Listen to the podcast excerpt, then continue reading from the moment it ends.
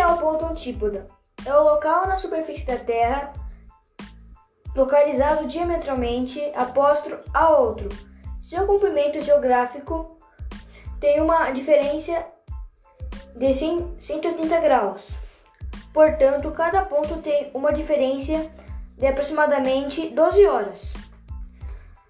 Suas latitudes são simétricas, isto é a distância para o Equador é a mesma, mas no outro hemisfério, portanto, as estações de ano são opostas.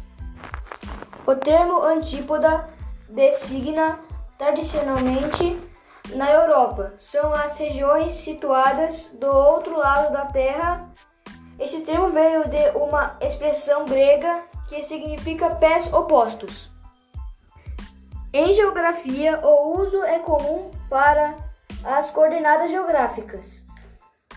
É usada para representar o ponto oposto de, de um meridiano ou paralelo qualquer.